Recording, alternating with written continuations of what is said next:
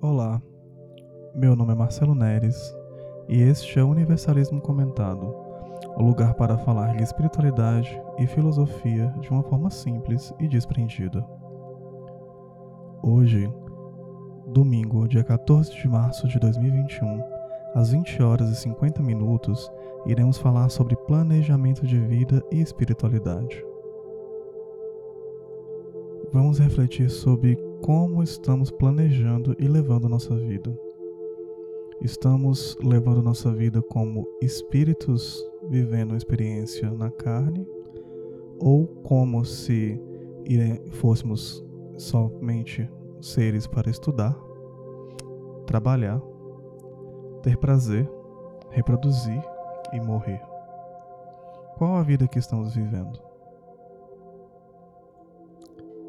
É bem comum que nós, normalmente, nos preocupemos muito, muito, mas muito mesmo com nossa carreira, com nosso planejamento de longo prazo, com qual curso universitário fizemos e temos que complementar ou iremos fazer, com qual, qual emprego que nós queremos ter, qual cargo na empresa nós queremos assumir, qual carro que nós queremos ter, qual o nosso próximo carro, qual o nosso próximo apartamento.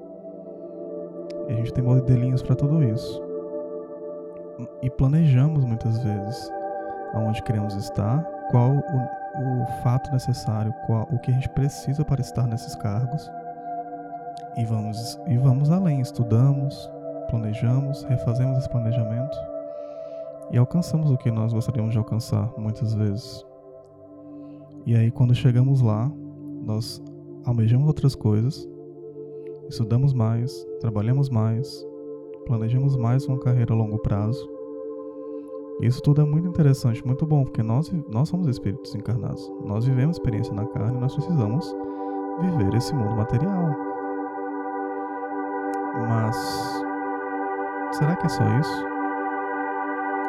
Porque normalmente a gente faz um planejamento a longo prazo de espiritualidade e olha que esse planejamento é de muito longo prazo mesmo. Nós não estamos falando de 10, 20, 30, 40, 50 anos. Nós estamos falando o que vai impactar o nosso futuro como espíritos. Porque muitas vezes nós nos confundimos em relação à prioridade desse planejamento de vida, onde nós oferecemos 99,999% do nosso esforço para a vida material e geralmente um pequeno esforço para a vida espiritual quando as coisas estão apertadas, quando está tudo dando errado. Aí sim, nós sentamos, tentamos acalmar a mente, fazemos orações diversas, ou mantras, ou meditações, ou vibramos sentimentos bons para o universo vibrar junto conosco. Mas isso é pouco para um espírito que vive uma experiência na carne, porque nós confundimos. Nós não somos nós somos seres encarnados que são feitos para essa mecanicidade de estudar, trabalhar, ter prazer, reproduzir e morrer. E nós acabamos relegando esses momentos de espiritualidade a momentos do dia muito pequenos. Uma oração antes de dormir, um mantra, um, o que seja, uma meditação.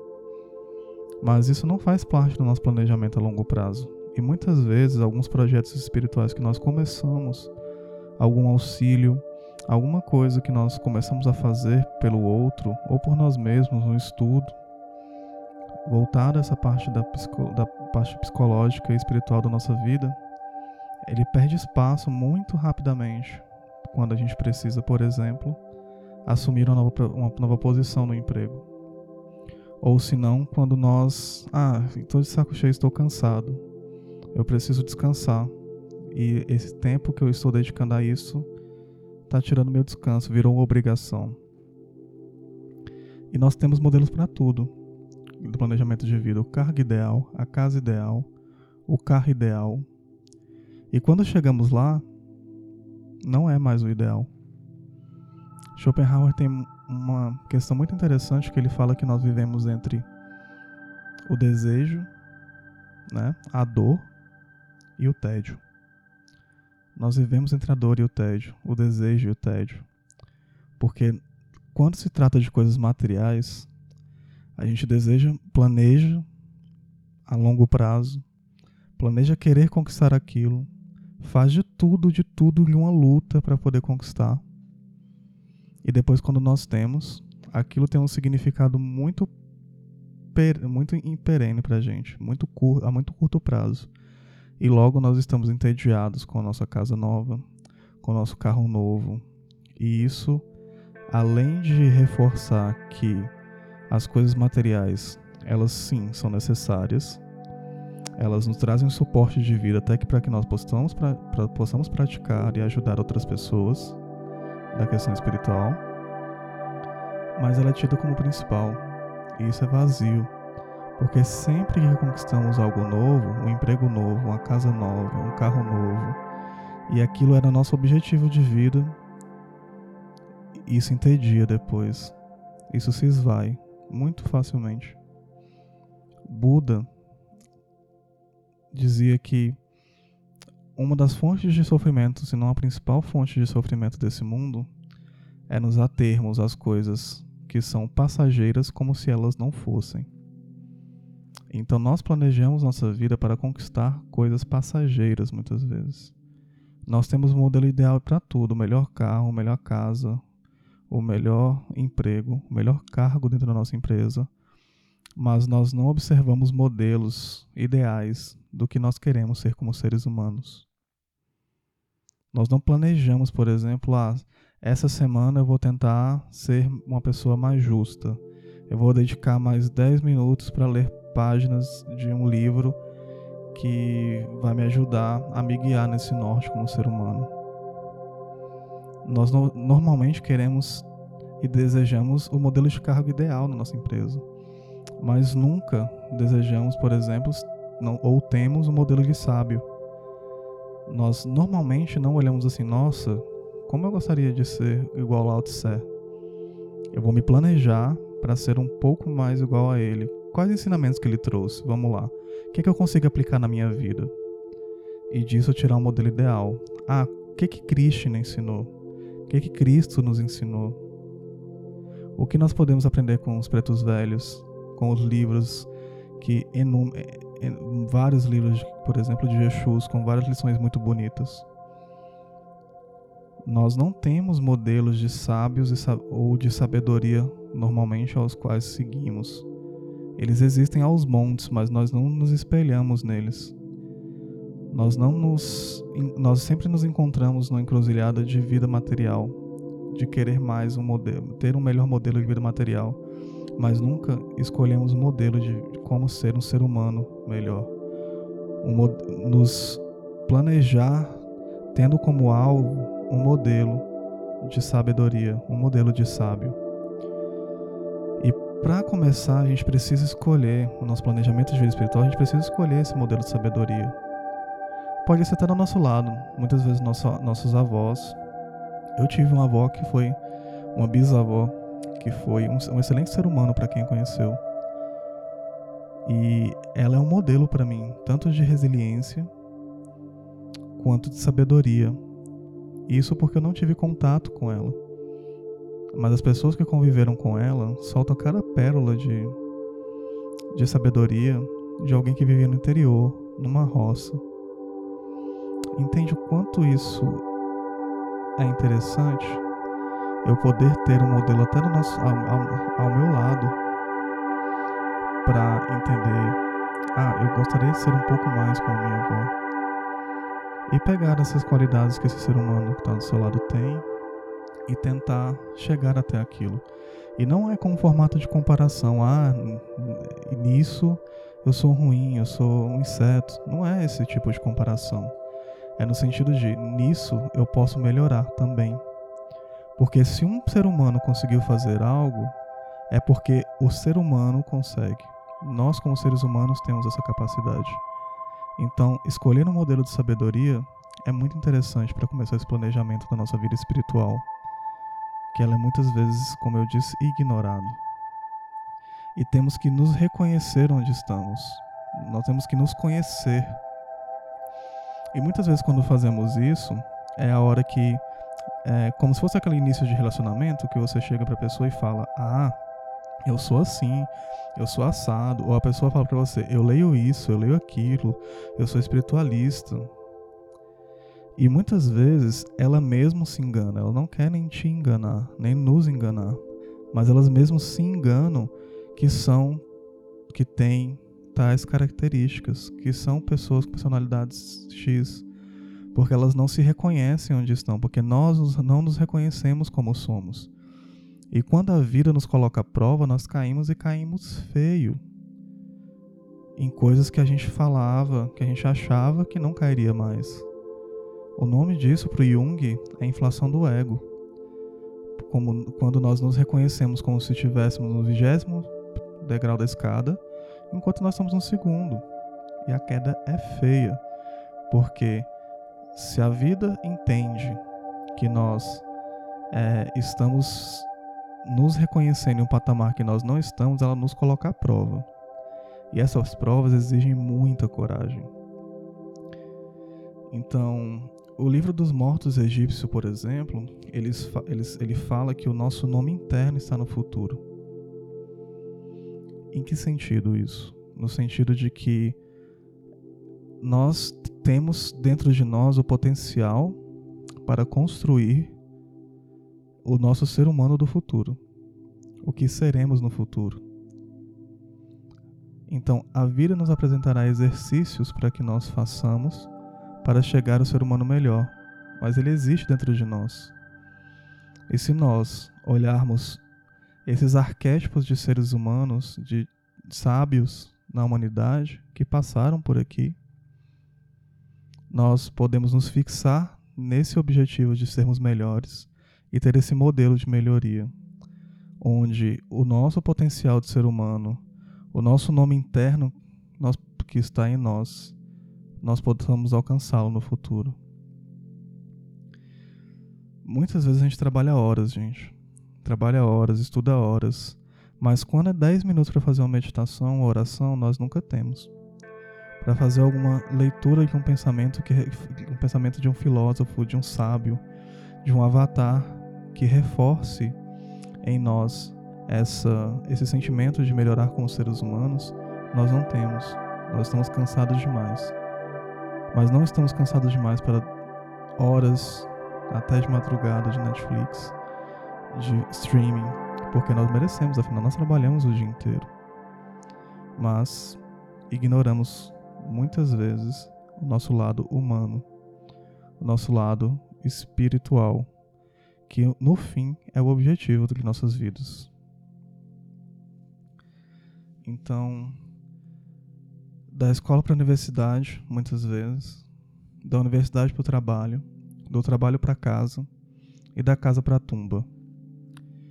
Esse é o nosso ciclo de vida atual. Esse é o ciclo de vida na nossa sociedade atual, que está completamente sonolenta. E não temos que nos trancar e virar santos, ou subir num morro, ou ir para o Tibete e deditar com os monges para poder ser, sermos seres humanos melhores, para que esse planejamento espiritual se cumpra em nossas vidas. Pelo contrário, a gente tem que viver em sociedade. Mas é viver em sociedade nos planejando para aprender o que é um modelo ideal de justiça e ter coerência interna para segui-lo. Aprender um modelo ideal de carinho, de amor, de afeto e termos coragem para segui-lo. Entende? Aprender com esses sábios, com esses modelos de sábios, o que é ser um ser humano e ter coerência interna, coragem para segui-los. Aquela coragem de Platão, que é entre a dor e o prazer, nós escolhemos manter a nossa coerência interna, independente de que isso doa, independente de que isso seja bom para nós. Então, é necessário planejar a nossa vida, nosso lado espiritual, não para poder viver nos 10 minutos trancados em casa fazendo somente essa meditação, mas que essa meditação nos traga frutos na vida social, porque a vida apresenta, gente, apresenta formas de nós trabalharmos uns pelos outros de nós ajudarmos uns aos outros, de nós exercitarmos a espiritualidade o tempo inteiro, seja auxiliando materialmente alguém ou ouvindo uma pessoa que precisa ser ouvida, abraçar uma pessoa que precisa ser abraçada.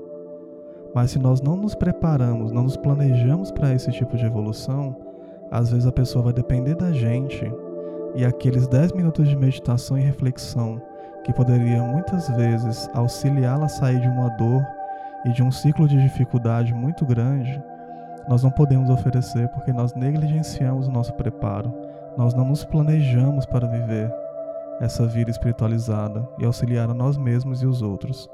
E as, as, a vida nos dá a oportunidade de melhorarmos. E ela cobra cada oportunidade que ela nos deu de melhorar. Porque muitas vezes uma situação difícil era para ser muito menos complicada se nós tivéssemos entendido que precisávamos nos preparar antes disso. Nós negligenciamos muitas vezes o preparo para situações difíceis da nossa vida. E muitas vezes essa espiritualidade latente em nós, que se tivesse sido evoluída, ela nos ajudaria em momentos de queda. Doeria bem menos. E a vida nos dá a ferramenta para preparar para uma situação e nos dá ferramenta para nos para sairmos dela mas muitas vezes sofremos mais do que precisávamos, precisávamos sofrer, porque ao invés de aprendermos com a reflexão, nos planejarmos para aprender com as reflexões, nos planejarmos para aprender com esses sábios, nós preferimos negligenciar e aceitar a dor. E a espiritualidade está nisso, gente.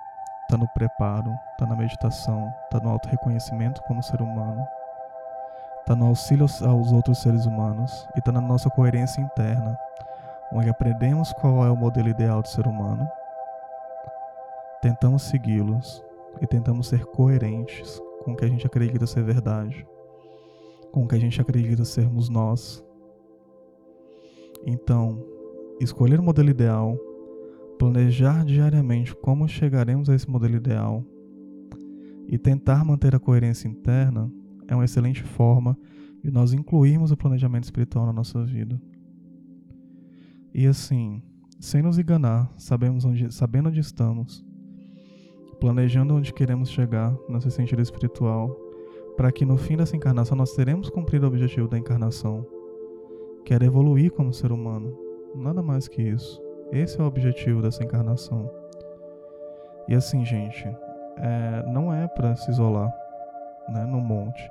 Pelo contrário, a gente tem que buscar um equilíbrio espiritual, psicológico, profissional material, social familiar intelectual.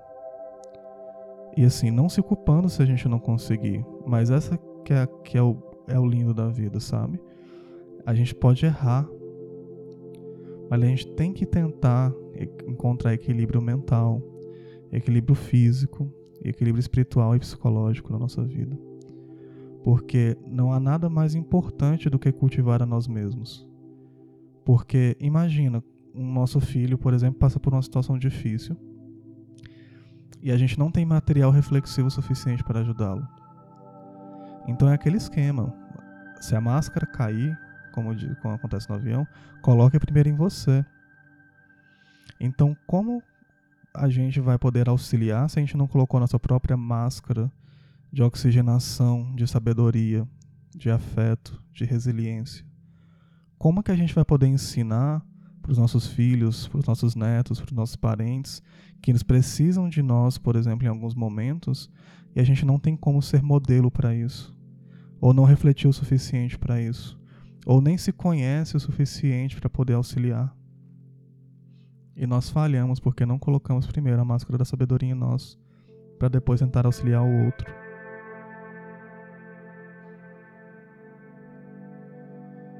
Então, tente equilibrar, assim, tentemos equilibrar durante o dia a dia. Tentemos cuidar do nosso lado espiritual, tirar 10 minutos que seja, 15, 20, para refletir sobre o que nós somos. É um episódio de Netflix, gente. Em vez de assistir 3, 4 episódios de Grey's Anatomy, assiste um, medita o outro. Entende? Um livro, uma ligação para alguém que você considera que pode te ajudar nesse caminho uma conversa mais elevada com outra pessoa. tentando buscar no dia que a gente viveu a semente de sabedoria que ele nos trouxe. Porque todo dia, como diria Seneca, é uma vida em si mesmo. Então, ele tem sementes sim para nos ajudar. No final do dia, refletir sobre o que aquele dia trouxe de bom para nós é parte da nossa espiritualidade. E pode ser incorporado no nosso dia a dia de forma fácil. E segue nosso planejamento. Então, e não se culpar se não conseguir, gente, se conseguir equilibrar essas pilastras da vida, tudo mais. Se precisar dar mais atenção para um, a parte material nesse momento e estudos, mas a vida, mesmo que a gente dê mais atenção na nossa espiritualidade, do, no, na nossa parte material em vez de espiritualidade, dentro do que a gente está fazendo de material, ela vai nos dar oportunidade de empregar a espiritualidade naquilo, porque nós somos espíritos encarnados. Então, quando a gente estudar, a gente pode tentar ser disciplinado ao estudar, por exemplo. Seguir a disciplina. E isso vai nos ajudar como seres humanos para sermos seres humanos mais disciplinados. Quando a gente for trabalhar, que a gente trabalhe, mas seja mais compreensivo com o colega do nosso trabalho, que muitas vezes não tem consciência do dia que a gente passou, não tem consciência das dores que a gente passa no dia a dia. Ou nós tentamos entender a vida dele e estamos trabalhando mas estamos refletindo como podemos ajudar o outro no ambiente de trabalho, como podemos compreender melhor o outro. Então, planejando esses 10, 15 minutos de reflexão por dia, a gente ganha material para poder viver essa espiritualidade. Entende? E conforme diz a, professora Lúcia Helena, por exemplo, Galvão, da Nova Acrópole, é muito importante que, se a gente planejou, que seja algo real, claro, que seja algo executável. Não vamos tentar ser um Buda daqui para o final dessa reencarnação. Não vamos tentar ser um Krishna daqui para o final da reencarnação, dessa encarnação. Mas podemos tê-los como modelo e tentar ser um pouco mais parecidos com eles. E como diz a professora Lucilena Gavão, constância é importante.